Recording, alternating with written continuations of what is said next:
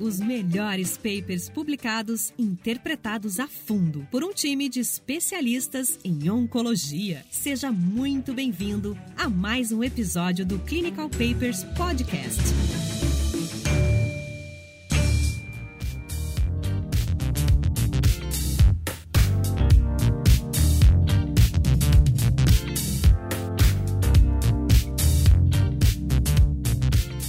Sejam todos bem-vindos a mais um episódio do Clinical Papers Podcast. Eu sou o Thiago Biak, oncologista clínico. Estou aqui hoje com o meu fiel escudeiro Raniel Spencer, cirurgião oncológico, e hoje o trabalho vai ser diferente, Raniel. Hoje a gente vai falar de câncer, mas o câncer vai estar no segundo plano. A gente vai falar sobre infecção hoje. O que, que você acha? A gente já teve paper aqui de falar, lembra do episódio que o Diogo veio que a gente falou de estatina em câncer de pâncreas? Por que não falar de infecção e câncer de estômago? Né? A ideia então hoje, pessoal, é discutir um paper publicado agora no começo de 2020 no New England Journal of Medicine do grupo coreano, o estudo cujo primeiro autor é o Dr. Choi, e o título do paper é basicamente isso: História familiar de câncer gástrico e tratamento do H. pylori. Esse grupo, acho que vale a pena para contextualizar esse trabalho, esse grupo ele havia publicado anteriormente um trabalho muito interessante em pacientes que haviam sido submetidos a uma ressecção endoscópica de lesão precoce, seja um adenoma ou seja um câncer gástrico precoce. E o que, que eles fizeram nesse primeiro estudo deles? Eles basicamente eles viram os pacientes que tinham H. pylori. H. pylori é uma bactéria, um bacilo gram-negativo que infecta aí boa parte da população mundial. A transmissão dele é fecal oral. A gente imagina que um terço, quase metade da população mundial esteja infectada. Essa bactéria ela vive dentro do estômago dessas pessoas. E nesse primeiro estudo, ele, o que, que ele fez? Ele randomizou esses pacientes para tratarem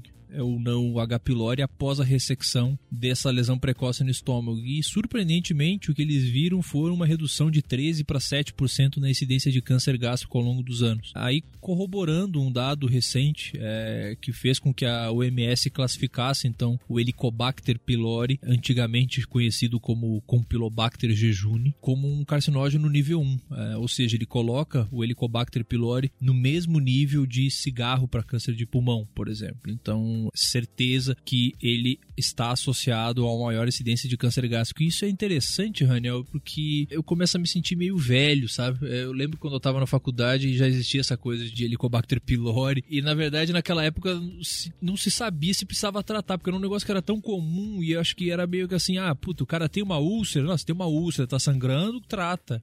Então, não, teve o câncer de estômago ali, não sei o que, trata. Mas é, hoje em dia, cada vez mais a indicação é se você achou, tratou. Porque o que ela causa então é um, um, um, tipo de uma inflamação crônica no estômago que desenvolve aí um processo de metaplasia intestinal e depois de neoplasia nesse estômago. Então, cada vez mais tem sido realizado, digamos assim, um tratamento universal, digamos assim, desse Helicobacter pylori. E não é coincidência que esse estudo seja realizado na Coreia. Coreia é uma das regiões do mundo onde a gente tem uma maior incidência de câncer gástrico e lá o rastreamento é feito de forma universal. A população, então, a partir dos 45 anos, eles fazem endoscopia a cada dois anos e eu tenho um amigo que é japonês, que mora em Tóquio, e ele fala: Não, Thiago, lá em Tóquio a gente tem endoscópio, só falta ter endoscópio no metrô, assim. O acesso do, do paciente oriental é muito simples, digamos assim, esses exames de, de endoscopia. E acho que isso é uma primeira variável que acaba sendo importante nesse estudo, enfim, ser um estudo 100% oriental. Aliás, é um estudo unicêntrico, para vocês terem uma noção do volume de paciente desse centro. É um estudo em um centro na Coreia do Sul, e isso obviamente vai ter uma importância lá na frente quando a gente for discutir resultado, o que, que a gente consegue extrapolar aqui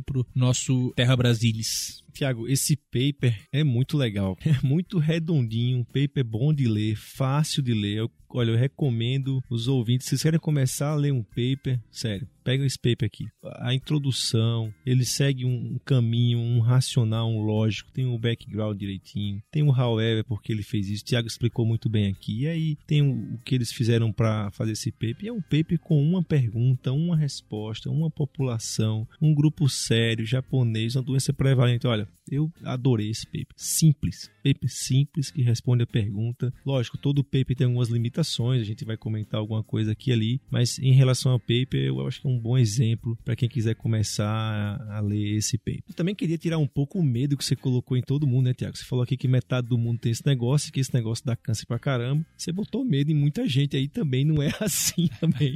a prevalência de câncer gástrico. Como eu costumo viver, viver dá câncer, gente. Não se preocupem tanto assim. Eu, aqui eu vou, vou aproveitar para uma coisa que eu, que eu vi um dia desses aí, foi o seguinte. Tem que entender, por exemplo, poxa, o Tiago tá falando isso, mas olha, vamos partir de um princípio, existe até essa limitação nesse paper, posso me adiantar nesse comentário, é que a população oriental tem uma maior prevalência de câncer gástrico, esôfago, etc. Isso é por causa da H. pylori? Não, é um conjunto de coisas, né? Alimentação, é estilo de vida, genética, é um monte de coisa. Então, isso é um dos fatores, né? E a história que eu tenho para contar é o risco de câncer é igual você ter uma cartela de bingo, né? Você tem a cartelinha de bingo lá, você nasceu, todo mundo tem risco de câncer, ponto final. Todo mundo tá lá com sua cartelinha, câncer disso, câncer daquilo, infarto, acidente de carro, acidente tudo, tá tudo ali. Aí se você é um cara que fuma, que bebe, que isso e aquilo, você vai ganhando mais cartela mais ficha para determinadas coisas, a sua chance de ser sorteado para aquilo é maior. Quer dizer que você vai ser sorteado? Não, não quer dizer, mas a sua chance é maior. Essa, essa história que eu conto. Então, em relação a essa doença, é uma cartelinha a mais, sem dúvida, é algo a mais, ser infectado ou não por H. pylori, a gente vai ver isso e os números mostram isso, né, Tiago? Só quero um pouco acalmar. Gostei da história do bingo, só que o problema é que no bingo você ganha um prêmio. Aqui não é muito bem um prêmio que você ganha com você vai preenchendo ali os númerozinhos, né? E esse estudo é interessante, Ranel, porque o que eu faço aqui? Eu tenho uma população, então, que tem uma incidência alta de câncer gástrico por questões genéticas e ambientais, que é a população da Coreia do Sul. E aí eu quero testar o papel de erradicar H. pylori em quem nunca teve câncer e quem nunca teve uma lesão precoce. Só que eu precisaria pegar alguém uma população que tem um risco um pouco maior. E aí o que eles pegaram é pegar quem tem história familiar de câncer gástrico, um familiar de primeiro grau. Porque aqui nesses casos a gente sabe que mesmo em quem não tem a mutação naquele gene é, CDH1, etc., existe um polimorfismo que faz com que essa população tenha risco duas a três vezes maior do que a população habitual, que já é alta, esse já é alto esse risco lá na Coreia. Então a gente está falando de uma população de alto risco, certo? Esse também é um ponto importante, porque muito provavelmente uma história familiar de primeiro grau na Coreia tem um impacto diferente do que uma história familiar de primeiro grau no Brasil, por exemplo, que tem a questão de fator ambiental que é diferente, bem diferente. Tanto que na região, por exemplo, da América do Sul, a incidência é maior de câncer gástrico, a gente vai ver na população que tem hábitos alimentares mais próximos da população oriental, que é no Chile e no Peru, por exemplo. Esse é um estudo então randomizado, pegou pacientes com uma história familiar de primeiro grau de câncer gástrico, pacientes que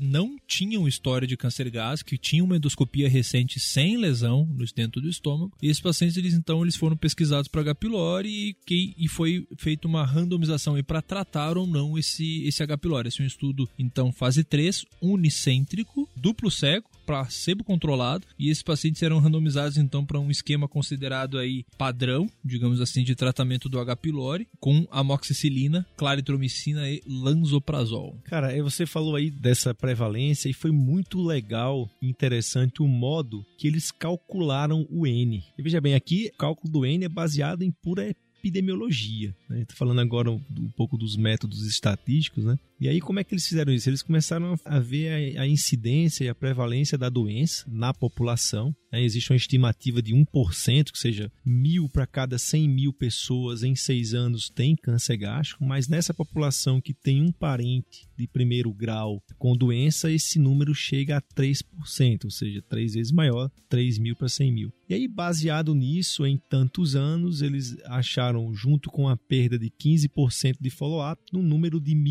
1.810 pacientes para 905 em cada grupo. É muito legal essa historinha, ele conta isso bem direitinho. É bom que você fica por dentro da epidemiologia, pelo menos na Coreia do câncer gástrico. Né? Volta a reforçar uma questão: esses 1.810 pacientes eles foram todos incluídos dentro desse único centro na Coreia do Sul.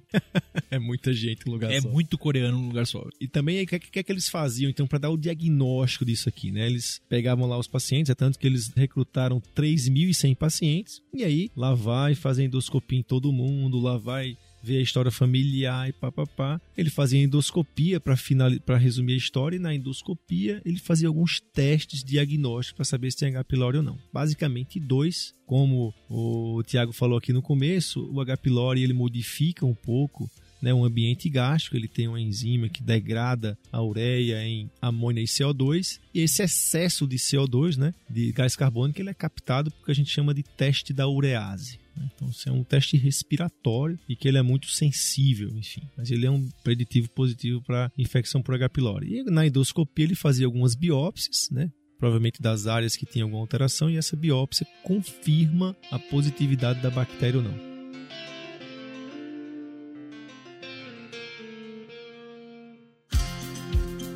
Clinical Papers Podcast. É, eu, eu vou eu vou seguir fazendo esse paralelo. Eu acho que talvez ficar fazer uma logística diferente hoje. Eu vou seguir fazendo esse paralelo do estudo com a nossa realidade daqui ao longo da publicação. E aqui um outro ponto que difere um pouco, porque a gente está falando de uma população que faz endoscopia a cada dois anos de rastreamento, que não é a nossa realidade. A gente tem uma incidência muito mais baixa de câncer gástrico no Brasil, que não justifica, digamos assim, a gente rastrear câncer gástrico em paciente assintomático. Então, a gente não vai poder fazer esse diagnóstico pela endoscopia, por uma biópsia endoscópica. Então, aqui deveria ser feito por outros métodos, seja esse teste respiratório da urease, seja a pesquisa do antígeno dessa bactéria nas fezes, seja por sorologia, mas não por endoscopia. Aqui a gente não faz essas endoscopias de rastreamento em paciente assintomático. Né? Então, o estudo recrutou pacientes de novembro de 2004 até dezembro de 2011, né, como o Tiago falou, em um único centro. E aí, daqueles 3.100 pacientes seguindo o flow, a gente teve um total de 1.838 pacientes randomizados para dois braços. E aí a gente pode falar aqui do endpoint primário, que é bem simples, desenvolveu ou não câncer gástrico, comparando uma população que fez o tratamento para H. pylori, como foi falado aqui, uma primeira linha para H. pylori. Isso, esse tratamento era feito por sete dias, tudo isso, versus paciente que tomava placebo. Estudo droga versus placebo, muito bem feitinho aqui. E aí, para os resultados, 150 pacientes pacientes também foram excluídos porque é, perderam follow-up. Lembrar que a previsão de perda era maior do que isso, então isso não interferiu no resultado, né, Tiago? Eu, eu, queria comentar uma coisa a respeito da parte estatística antes ali, que é, enfim, um pouquinho diferente do habitual. É, eles usaram, enfim, então esse desfecho primário e fizeram uma análise por um intention to treat modificado. É algo muito semelhante àquelas análises por protocol, só que lembrem, quando a gente fala de uma análise pelo protocolo, a gente está falando apenas daquele paciente que foi randomizado e que de fato recebeu aquele tratamento. A gente tira o paciente que por algum motivo não começou aquele tratamento que ele foi randomizado. Em uma análise intention to treat modificado é o autor que manda. Ele que determina quais os pacientes vão ser incluídos. É, é, incomum em estudo de oncologia, mas é mais comum em estudo de infectologia, esse tipo de, de análise. Então, ele pode eventualmente excluir aqueles pacientes que foram randomizados para um determinado braço de modo errado, aquele paciente que era para tomar um antibiótico e tomou errado. Enfim, ele consegue avaliar essa população que tem estrutura modificada exatamente aquela população que toma aquela medicação versus grupo controle. É algo próximo à análise per protocol. E como o Raniel falou então, em relação à questão resultados, 10 pacientes no grupo tratamento, ou seja, quem tratou o H. pylori, 10 pacientes desenvolveram câncer gástrico ao longo do segmento, versus 23 pacientes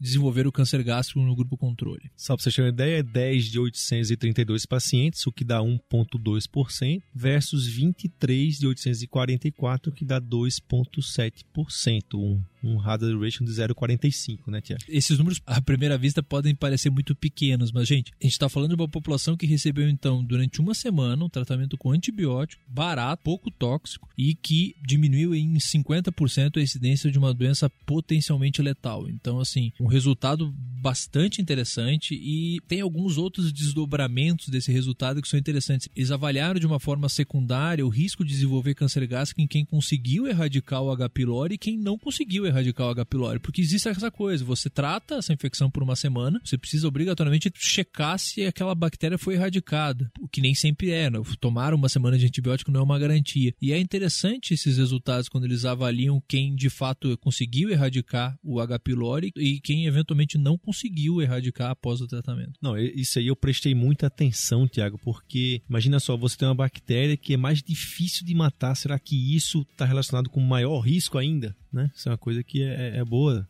uma boa pergunta. E, e, tem outra, tem um questionamento que conversando com alguns colegas, numa reunião nossa, inclusive, esses dias, um dos colegas levantou um outro ponto. A gente não sabe, assim, mas pode ser que isso seja incomum, mas a gente está falando de um segmento a longo prazo. O que, que impede do cara erradicar o H. pylori e, e, se contaminar de novo, sabe? Se é algo tão prevalente. Parece, pelo que diz a literatura, que é algo incomum. Uma vez erradicado, parece que aquele microambiente se ajusta de uma forma onde ele não é reinfectado, mas who knows? É, eu vou aproveitar isso que você falou, só para dizer como é que eles faziam esse rastreamento, né? A gente pode falar tem rastreamento nessa população de alto risco com essas endoscopias. Os trabalhos anteriores rastreavam com 4, 5 anos, né? Endoscopia cada 4, 5 anos. Aqui não, né? Ele fazia endoscopia cada, no máximo, até dois anos. E isso teve um impacto direto no diagnóstico precoce da doença, tanto que a gente teve 91% de pacientes com estádio 1. Então isso também teve esse impacto. Talvez essa pergunta, Tiago, a gente até nem responda, mas o que a gente pode tirar daqui é que se você tratar e fizer um segmento cada dois anos, é, tem, um, tem pelo menos um diagnóstico nessa população menor e quando acontece, 90% dos casos já de um baita de um tratamento. É, e é interessante, a gente está falando então desse risco de 1,2 versus 2,7, mas quando a gente avalia quem conseguiu eliminar a bactéria versus quem não conseguiu, quem conseguiu eliminar a bactéria, o risco é 0,8, é menor. E em contrapartida, quem não conseguiu erradicar a bactéria, o risco é de 2,9. Então, assim, é, mostra o quanto é importante você, obviamente, erradicar a bactéria e checar se ela foi erradicada depois que você prescreveu o antibiótico. Né? É, isso geralmente se faz, as condutas aqui no Brasil, né? Você pode até puxar esse paralelo de novo que a gente faz aqui, que é com o teste da urease, não necessariamente uma nova endoscopia com biópsia. Imagina como é que é na prática, que aparece muito em consultório, o paciente vai fazer endoscopia por algum motivo, e aí faz o teste da urease, faz uma biópsia, vê um H. pylori, chega no seu consultório, se ele é sintomático, se não é, tem história ou não, você começa a considerar todos esses fatores, trata e como é que se controla isso? É uma questão de custos e tudo, é o teste da urease. Aqui, como era um paper, isso também é uma das limitações do estudo, né? Se a gente pegar isso aqui, é uma amostra dentro de um universo de estudo único, todo mundo em cima, aquele cuidado maior, né? Isso gera até um viés que a gente chama. Mas aqui, desse modo, ele foi feito com endoscopia cada dois anos, rechecagem. Né? Não é muito o que acontece na vida prática, mas é, é o que a gente pode transpor né, para a vida prática, né, Tiago? É, e essa questão de incidência a longo prazo, uma, isso é uma coisa que ele não cita no paper, mas é, existem algumas teorias de que o Helicobacter pylori é suicida, que ele infectaria o estômago, que a urease tornaria o meio mais é, alcalino, digamos assim, dentro do estômago, e que esse meio alcalino alcalino seria uma forma que é meio inóspita para ele e daí ele morreria. Então tem alguns estudos mostrando que doenças em estágios mais avançados é, a gente pode começar a ter perda do H. pylori, não porque a gente tratou, mas simplesmente porque ele se matou lá dentro. Lembrando que existe, enfim, cepas específicas de H. pylori que são mais associadas ao risco de câncer gástrico, a cepa a KGA é a, a que tem um risco maior. E existe uma coisa nesse processo de carcinogênese do estômago que parece ser diferente diferente. Aquele cara que é o paciente que tem é, hiperacidez, que é formador de úlcera, etc. Aquele não parece ser o paciente que tem um risco maior de desenvolver câncer gástrico. O risco maior é naquele cara que tem mais atrofia da mucosa. Então, câncer gástrico, esse processo de carcinogênese ele já vem sendo bastante estudado, principalmente quando associado ao H. pylori. E por algum motivo, em alguns pacientes, o H. pylori causa úlcera, aumento da acidez, etc. Em alguns outros pacientes, ele causa atrofia e é aí que mora o perigo. Você tem um aumento da produção de gastrina, você tem hiperplasia dessas células e você aumenta o risco disso virar uma metaplasia e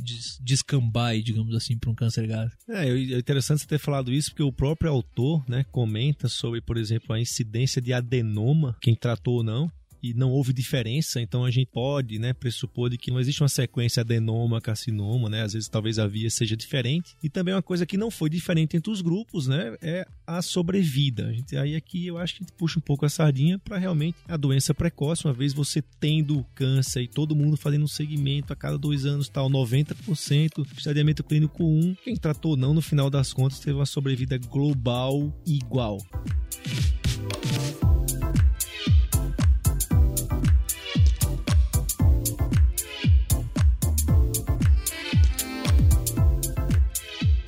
Entrar um pouco nessa discussão, Tiago, é, vamos falar um pouco mais.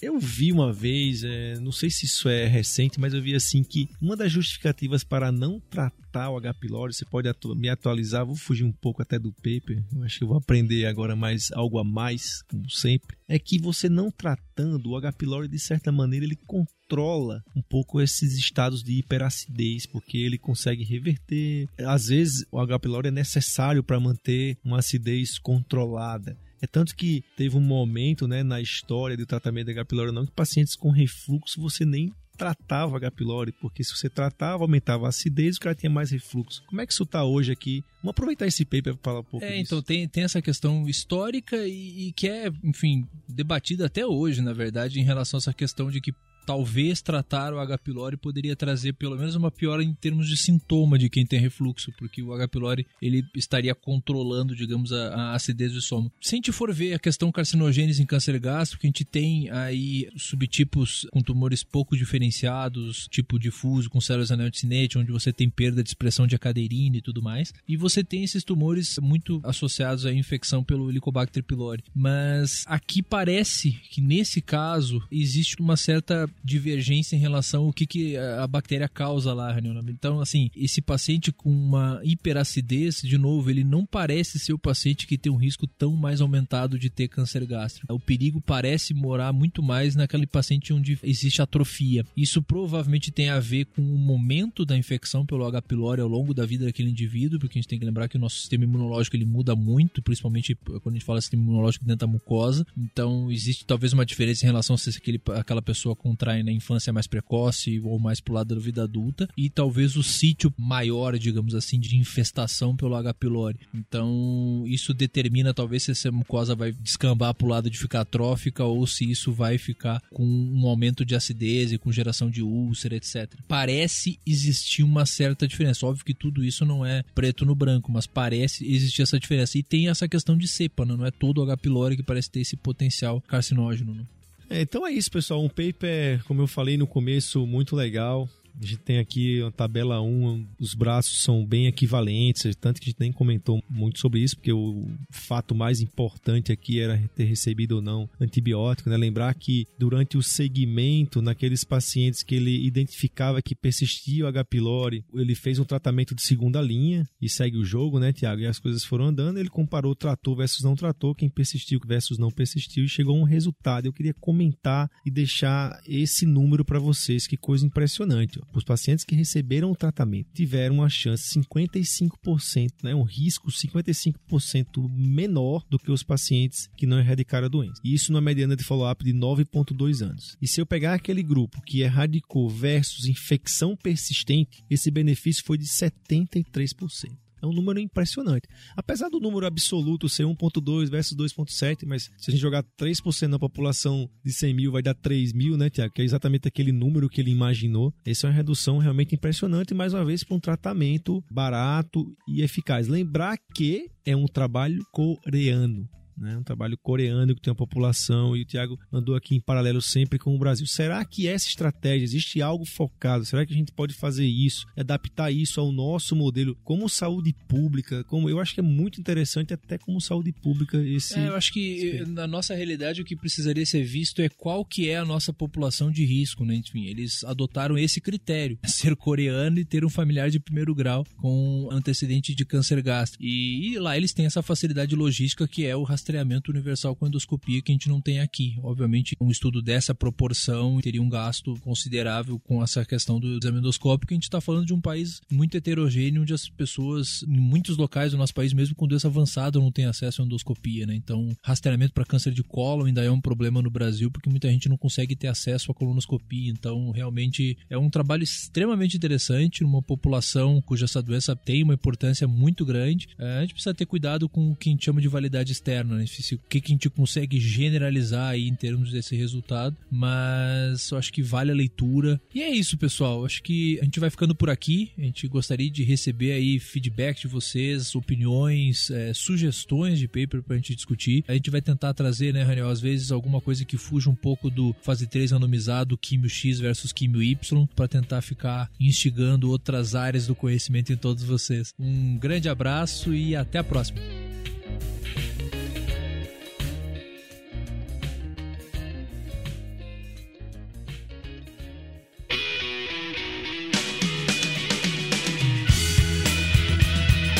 Você ouviu Clinical Papers Podcast. A medicina que você faz hoje pode não ser a de amanhã. Mantenha-se atualizado com o Clinical Papers Podcast.